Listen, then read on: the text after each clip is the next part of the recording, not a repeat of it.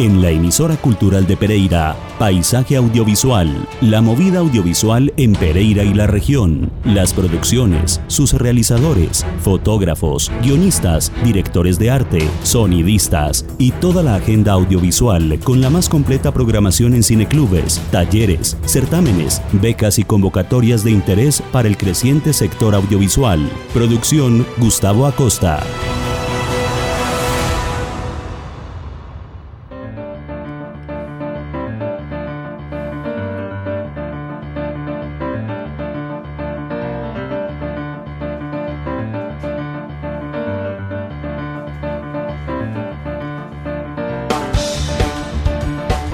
Buenas tardes, bienvenidos a la emisión número 97 de Paisaje Audiovisual en la emisora cultural de Pereira.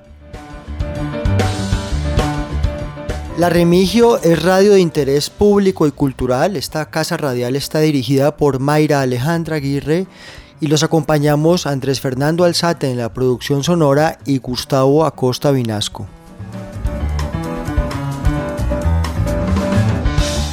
Pues muy bien, se llegó la hora del Festival de Cine en las Montañas. Es la séptima versión de este festival, el más importante de nuestra región, eh, el, nuestro más cercano y que ha crecido en estas siete versiones de una manera pues que hay que ir a la próxima versión que tendrá unas funciones eh, eh, presenciales, que tendrá mucha actividad académica, de formación. Y para hablar de todo esto y cómo se ha llegado a esta consolidación, pues tenemos nada menos que a Juan Francisco Bautista, quien es el, no solamente el representante legal de la Fundación Cine en las Montañas, sino su programador y curador. Francisco, bienvenido a Paisaje Audiovisual, bienvenido a Pereira, muy buenas tardes. Eh, buenas tardes, un gusto saludarlos. Juan Francisco, es un placer tenerte y poder hablar del festival que consideramos el festival que nos representa en el, en el país, el festival dentro de todos los certámenes que hemos cubierto, los festivales verdes del país, pues sentimos de una manera muy cercana el Festival de Cine en las Montañas. Hemos tenido en Pereira varios ya realizadores que han tenido un gran desempeño en versiones anteriores, recordemos nada menos a Sebastián Valencia Muñoz, a Ingrid Bonilla y Laura Gómez, entre otros que mm, se han alzado con premios en el Festival de Cine en las Montañas, que para esta versión Juan, eh, Juan Francisco tiene invitados nacionales e internacionales. Eh, sí, bueno, esta tercera versión después de ese año tan complicado que fue el, el año pasado, el año inmediatamente anterior, eh, vamos con un festival robusto, volviendo a la presencialidad. Eh, ya sería por algo como que de fuerza mayor que tuviéramos como que hacer el festival de manera virtual. Desde hace tres años se ha consolidado equipo de trabajo en Finlandia y en Salento, entonces se hace el festival en simultáneo en los dos municipios y se aprovecha la venida de los directores y el pago de los derechos de exhibición como para tener doble oportunidad de ver estas películas, que es una selección de estrenos nacionales e internacionales 2020-2021. Pues a mí me parece maravilloso todo lo que anuncias, empezando por la presencialidad cuando hemos sufrido eh, debido a la pandemia el, el, veto y la censura de los espacios eh, a nivel comercial y cultural que nos ha impedido acceder eh, de lleno a muchas funciones y que no entendemos por qué, hemos dicho en paisaje audiovisual, si los centros comerciales, bulevares, pasajes comerciales están abiertos, ¿por qué no las salas de cine siguiendo los protocolos de bioseguridad? Pues bien, quédense con nosotros en los próximos minutos porque Juan Francisco Bautista nos estará contando todo acerca del Festival Cine en las montañas, su séptima versión que tendrá lugar entre los días 13 y 19 de julio. Bienvenidos.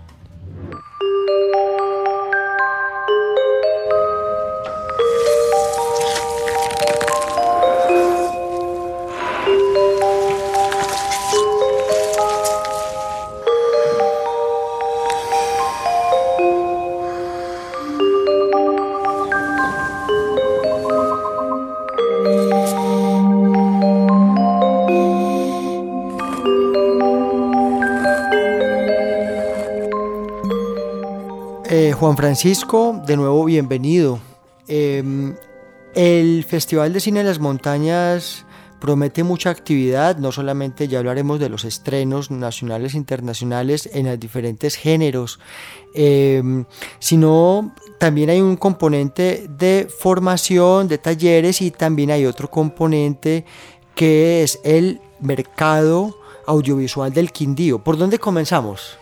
Eh, bueno, puede ser por el mercado audiovisual. Muy Vamos bien. A hablar un poco. Dentro del 13 y 19 de julio, que es la fecha del festival, se dará los días 16 y 18, eh, en este caso en el Centro de Convenciones de Armenia, el mercado audiovisual del Quindío. Eh, bueno, como en esta misma rotación que hemos hecho en estos siete años y como buscando espacios y fortalecimiento del sector audiovisual y cinematográfico, desde hace dos años hacemos el mercado audiovisual cada dos años. Entonces, un año el festival trae embajada y hay todo un protocolo y un despliegue con embajada y país invitado. Y el siguiente año hacemos el mercado audiovisual. El mercado audiovisual empezó como algo muy pequeño y también lo hemos estado consolidando como un festival, como un mercado regional. Entonces, dentro del mercado audiovisual hay un componente académico de formación muy importante. Hay un masterclass sobre transmedia y nuevos medios de narración. Hay asesorías de guion especializado para toda la región del eje cafetero de los tres departamentos. Hay unos pitch, unas presentaciones ante jurados. Se va a entregar un premio en construcción al mejor cortometraje regional para realización. Entonces se logró que cuatro empresas regionales prestaran sus servicios y el premio que se entrega es un premio como el del FS de 25-30 millones para realización regional abierta a los tres departamentos. Entonces hay una parte de formación, hay una parte de asesoría y hay unas muestras especiales dentro del mercado. Dentro del mercado, este año hacemos el lanzamiento del volumen 2 de la maleta de cine quindiano, una recopilación de 6, 8 cortometrajes ganadores de los últimos años y eso se pone en una rotación, una circulación nacional e internacional por eventos aliados. Entonces el mercado, todas las actividades académicas estarían en, durante todo el día del 16, 17 y 18 en el Centro de Convenciones de Armenia y los siete días seguidos vamos a tener programación en las noches en Salento y Finlandia. Ok, es como una sola programación, como una semana con muchas componentes. Dentro del mercado audiovisual se va a realizar la Asamblea Nacional de Consejeros y Consejeras de Cinematografía Nacional. Entonces ofrecimos el espacio y van a venir, no sabemos si toda la totalidad de los 32 consejeros, pero va a ser un espacio también de encuentro nacional para el sector audiovisual y cinematográfico. Un momento muy importante por todo lo que cuentas. Primero, por esa confluencia de las empresas y de lo privado, apoyando en este caso un evento que, como suena, es magnífico, que combina lo, la formación con, con los pitch y con momentos pues para la exhibición de los proyectos, ¿no?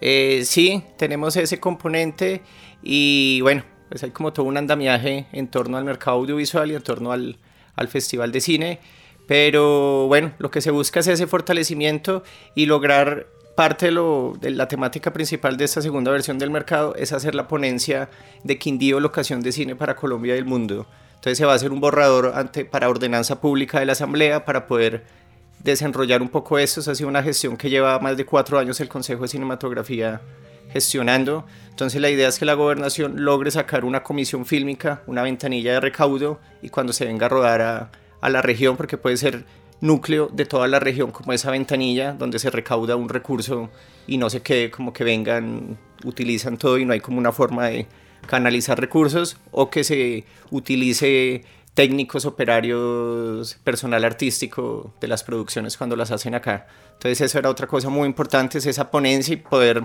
como sentar en la misma mesa Cámara de Comercio, empresarios, ahora que está abierto lo de Cocrea y como todos estos temas que nos han puesto como a jugar en esos ajedrez de financiación y empresa privada, es importante como sentarse todos y hablábamos hoy en una reunión que teníamos de gestión en la gobernación lo difícil que es que la empresa privada le crea a un realizador, a un director, a un productor.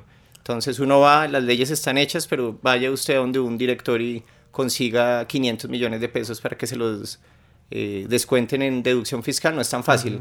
Entonces sí toca trabajar mucho en esa pedagogía y también hacer entender como de esa pertenencia y esa importancia a la empresa privada de apoyar el cine y darse cuenta también un poco que el cine puede ser de las industrias o es la industria ahorita con que puede aglutinar el resto de artes y que económicamente puede ser muy funcional para eh, un departamento, un municipio, una ciudad, como poder ser epicentro de estas grandes producciones y generar empleo también para todo su, su gremio audiovisual y. Así es, para su economía sabemos que el marco jurídico está dado, está el marco de ley y esa es la gestión que debe hacerse a nivel de cada departamento. Felicitaciones y envidiable. Esperamos que en Risaralda eh, la cosa se mueva pronto en el mismo sentido. Muy importante también lo que mencionas de la reunión de los consejeros, que eh, los he escuchado incluso y ya ha habido una saturación y un, un desencanto a nivel de reuniones virtuales y es importantísimo esta reunión, este encuentro. Sí, es, pues yo creo que se ha dicho mucho desde los consejos de cinematografía y se ha ganado un espacio muy importante. Yo me acuerdo hace cuatro años cuando se hablaba de convocatorias como relatos regionales, se hablaba de ese centralismo de las convocatorias para las ciudades grandes. Entonces, desde los consejos han gestionado más de cuatro convocatorias que favorecen directamente a las regiones. En este momento estamos a un mes de cierre de convocatoria nacional en la que está por Consejo de Cinematografía Risaralda Caldas Quindío que pueden presentarse a realizar un cortometraje y también desde hace dos años está la producción de largometraje regional, que antes era como para hacer una película tocaba ir a pelear con todo el país, ya hay una parte... ya es una categoría Ya es una categoría de largometraje regional del FS, aparte de las que ya están de documental, ficción, animación. Entonces sí es mucho el campo que se ha ganado y esas reuniones sí acercan mucho al sector. Estamos hablando de reunir a 32 consejeros departamentales y hablar de políticas públicas y pues, generar como, como algo contundente en este momento como tan importante de tantos cambios y de tanta reorganización.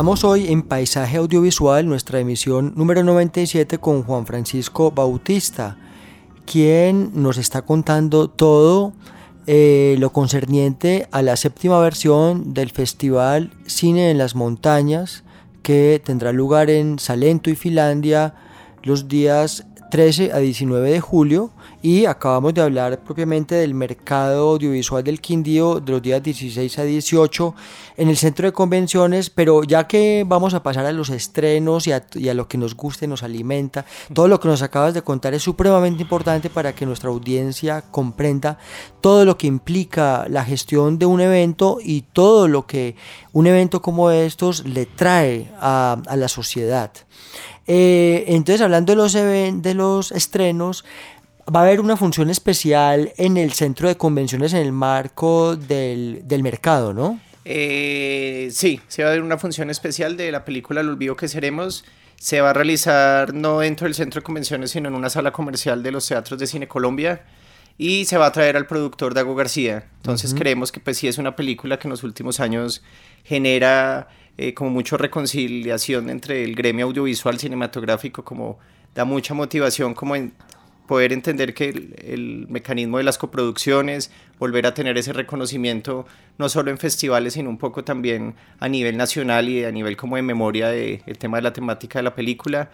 Y se quiere hablar un poco de exactamente de cómo se llegó a esa película. Digamos, en el caso de Agua García tenemos como toda una parte de cinematografía comercial, pero también tenemos muchos apoyos a las películas más reconocidas de los últimos tiempos, hablando de Abrazo de la Serpiente, hablando de Monos. Entonces sí, desde la parte de la productora de Laberinto, desde la parte de Dago García Producciones y el apoyo con Caracol, sí creemos que es muy importante la visita de, de Dago García, socializar la película y poderla ver en una función especial. Ahora estamos como en tema de reactivación de salas, pero pues es como muy difícil. Nosotros, así para contarles como muy rápido, hicimos una alianza con Cartagena y la decisión que se tomó es volver a los escenarios al aire libre eh, abiertos, como para evitar de pronto restricciones futuras, pero sí es verdad que ciertas películas, verlas en un teatro eh, con todas las de la ley de audio, video, concentración, pantalla, nivel de calidad, es otra, es otra, otra función, es una función muy especial.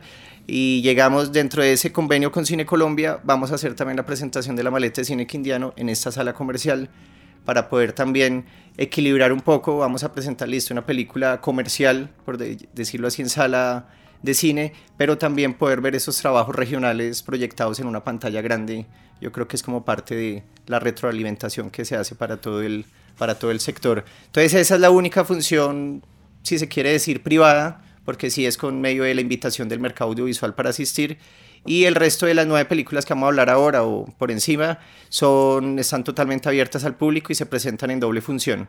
En, en, diferentes espacios de, la, de, de, la, de, los municipios de Salento y Finlandia, ¿no? Eh, sí, nosotros los siete días tenemos programación de 6 a 9 de la noche en los dos municipios. Tenemos como dos escenarios en simultáneo. Entonces, al principio comenzamos los siete días con la muestra de cortometrajes en competencia en esta muestra tenemos 54 cortometrajes de 12 países concursando. Entonces hacemos muestra de cortometraje con los invitados y al final tenemos un estreno diario también con el director o el productor de, los largometrajes nacionales. Hemos estado escuchando bajo esta entrevista diferentes músicas y paisajes sonoros de diferentes películas que se van a exhibir en Salento y en Finlandia. Eh, bueno, ya que comenzaste por la categoría de cortometraje, por ejemplo, vamos a escuchar en un momento algo de La Cama de Daniela Abad.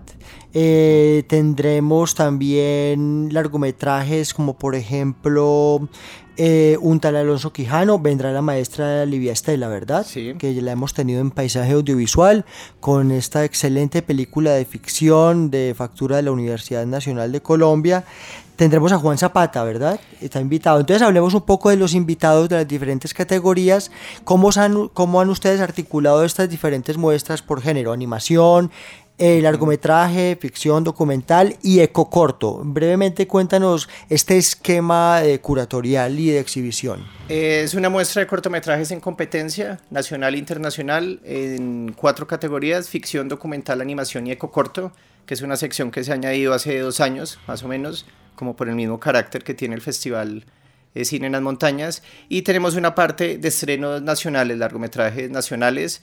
Eh, dentro de estos largometrajes nacionales hay tres de coproducción de diferentes países, entonces es una muestra que también tiene un carácter internacional. La curaduría de los cortometrajes es una convocatoria abierta, gratuita, como les decía, internacionalmente. Este año recibimos más de 500 trabajos. Sobre eso se hace una primera curaduría y se seleccionan unos cortos en competencia y ya en el festival traemos unos jurados, un jurado por cada categoría especializado, que es el que ve la última selección de acuerdo a la presentación, de acuerdo como a diferentes criterios técnicos principalmente y conceptuales, que se elige un ganador por cada categoría. Entonces esta muestra de cortos ha estado desde el primer festival que hemos hecho, se ha ido creciendo, eh, ha llamado la atención de los realizadores nacionales y este año pues el nivel técnico y la cantidad de los cortos fue muy cerrada como la última curaduría que se hizo, que son esos 54 cortometrajes en competencia. Entonces se presentan los 54 cortometrajes durante los 7 días en los dos municipios, en la primera función. Y en la segunda función vamos con las películas. ¿Y ellos rotan? Es decir, ¿se presenta un día en Salento y el otro día en Finlandia? ¿O hay unos que se presentan en un municipio y otros en otro? Eh, no, la idea es presentar la misma programación en diferente horario. Entonces, digamos, si hoy lunes tenemos eh, una función el martes en Salento, el miércoles es la misma alternada. La idea es poder ofrecer también a nivel regional como la oportunidad de ver las películas en diferentes espacios y en dos sitios muy interesantes. En Salento se va a montar todo alrededor de la aldea de los artesanos, que es un sitio muy bonito saliendo hacia las fincas cafeteras, y en Finlandia vamos a estar en el Mirador Colina Iluminada, en un espacio que se montó como muy interesante. Entonces también este año parte de lo que se le quiere dar es otra vez ese carácter regional nosotros, la participación internacional, como todo lo que se genera, es buscando como llamar la atención, que sea un epicentro eh, la región para invitados nacionales e internacionales, pero en este año se quiere volver como a cubrir un poco y hacer el llamado a toda la región para ver las películas, para participar de todas las actividades y que sí vuelva a haber una consolidación como región en torno al cine. Entonces, volviendo un poco a los invitados, me preguntabas por Juan Zapata. Juan Zapata es un director productor colombiano, antioqueño, que vive en Brasil y México y tiene la productora en estos dos países. Y en este momento, el 14, la semana pasada, estrenó un largometraje que se llama Una vez en Venecia, que es una coproducción de cinco países y él es el director de estas películas que no han sonado mucho, pero es director colombiano. Una coproducción de cinco países y que tiene una connotación que es la primera película de estreno virtual, pero multimedia, que de acuerdo como a un sistema, no sé si llamarlo de mercadeo, el público puede también intervenir en el final de la película y hay como una parte también como interactiva un poco con, eh, con el público y con los asistentes que compran como la primera función. Entonces él viene al festival, él viene a entregarnos un premio muy importante de distribución, un premio de 20 millones de pesos para un largometraje. La idea es que se lleve la maleta de cine y un largometraje para distribución y se pueda firmar un acuerdo de distribución. Pues la idea yo creo que un mercado es que si, eh, digamos en el caso de la ordenanza se haga un borrador para la gobernación, se firme un acuerdo de coproducción, como que sí se generen los negocios y sí se genere como esas uniones dentro del mercado, que eso es lo que trata de propiciar un evento, un evento como este. En el primer mercado hubo representación de toda la región, hubo empresas de Risaralde, hubo empresas de Caldas, hubo empresas de, del Quindío, y se generó algo muy interesante en torno a la formación de ley de cine, acerca de las convocatorias, acerca de cómo es esa unión del sector también para la presentación de proyectos. Entonces es como un poco la idea es utilizar los invitados del festival y del mercado y generar una programación mucho más robusta en donde haya oportunidad de ver las películas en diferentes espacios y se logre eh, tener como una programación mucho más robusta.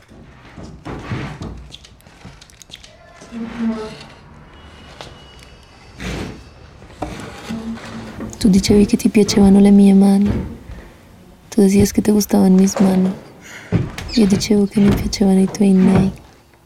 Yo decía que me gustaban tus lunares. No dicevamo que el mare. Nosotros decíamos que nos gustaba el mar.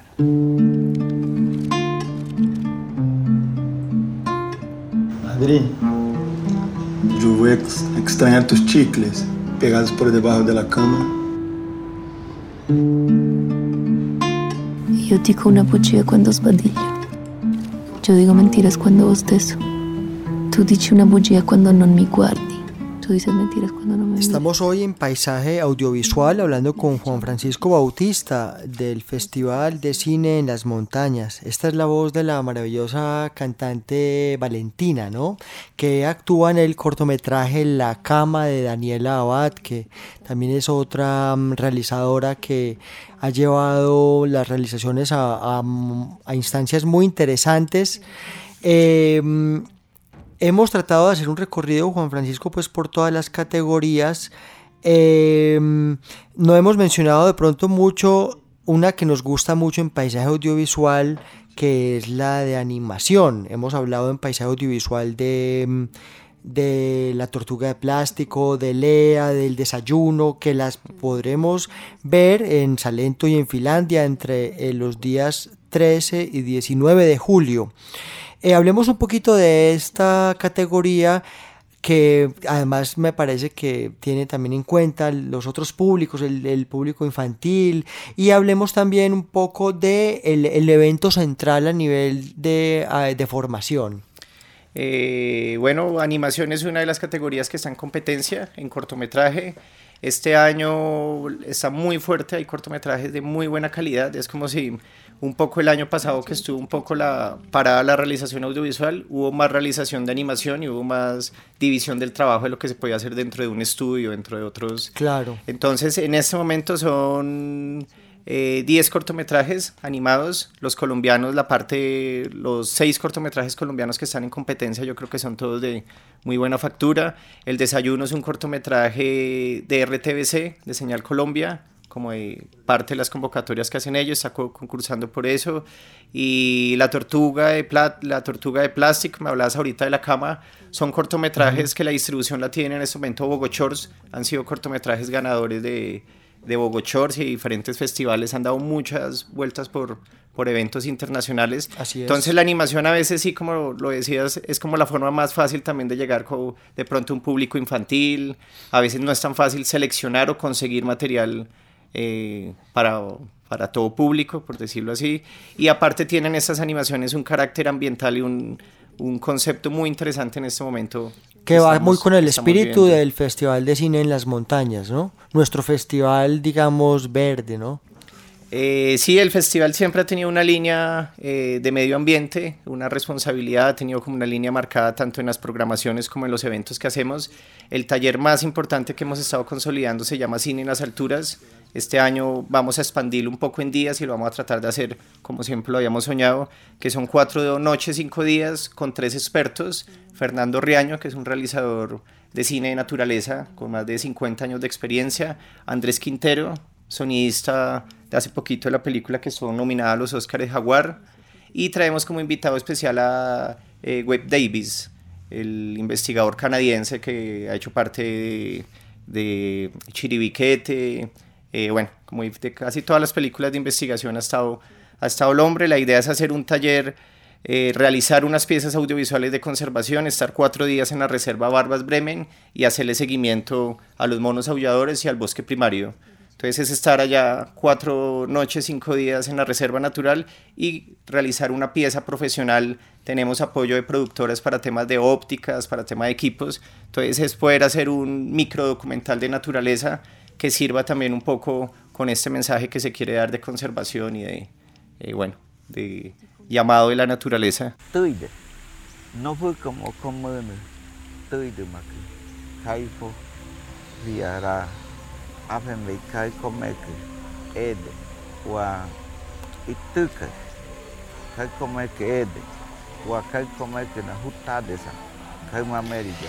Bueno, eh, nuestra querida audiencia de Paisaje Audiovisual, la invitación está hecha para el Festival de Cine en las Montañas, la versión número 7 los días 13 a 19 de julio en los municipios de Salento y Finlandia Quindío y el mercado audiovisual del Quindío 16 a 18 en Armenia.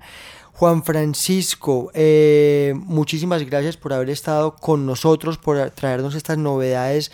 Tendremos invitados verdaderamente de primera línea eh, no solamente estábamos invitados a ser espectadores y a consumir cultura y estas piezas artísticas eh, en el terreno audiovisual, sino también a tomar parte en eventos comerciales de formación. ¿Por qué asistir al Festival de Cine en las Montañas? bueno, es un encuentro otra vez con el cine, con la naturaleza, es un encuentro con la cultura cinematográfica regional del eje cafetero. Yo creo que es un punto de encuentro para realizadores nacionales, internacionales, regionales principalmente. Como les decíamos este año, el carácter que más se le quiere dar es regional. No lo había, se me había olvidado contarles, el tema de este año del festival es caminos y corredores naturales. Entonces alrededor de eso también se ha generado como toda una un recorrido y parte... Sí, se nos quedaba. Hay una exhibición de un documental que tiene que ver con el Camino del Quindío, ¿es así? Eh, sí, dentro de las 10 películas, dos son regionales, dos son dos largometrajes que se han realizado en el departamento del Quindío. Este que comentas es un documental que está coproducido por la Fundación Cine en las Montañas y es un recorrido por todo el camino del Quindío desde Cartago hasta Ibagué, entonces es como esta columna vertebral que después se convierte en todos estos caminos reales de, de Colombia. Es como un homenaje y es una expedición que se realiza por el camino del Quindío, donde se reconoce la importancia histórica y la importancia de los caminos de herradura en todo Colombia. Esta es como una venita, casi, pero el camino del Quindío siempre históricamente unido el centro con el sur y ha sido como la ruta lo recorrió siempre Humboldt y todos los expedicionarios. Bueno, se nos acaba el tiempo, Juan Francisco, muchísimas gracias y nos veremos en Finlandia y en Salento entre el 13 y el 19 de julio. Eh, sí, muchas gracias por la invitación. De verdad estamos muy, muy complacidos, muy contentos de, de poder venir, de poder eh, socializar todo lo que vamos a hacer. La información se va a ir nutriendo en la página de nosotros, www.cinelasmontanas.com. En este momento está la selección oficial y se está nutriendo todo el tema de invitados y como bueno, eventos extraordinarios que se van a ir sumando a esta programación del festival. A toda nuestra audiencia, una feliz tarde.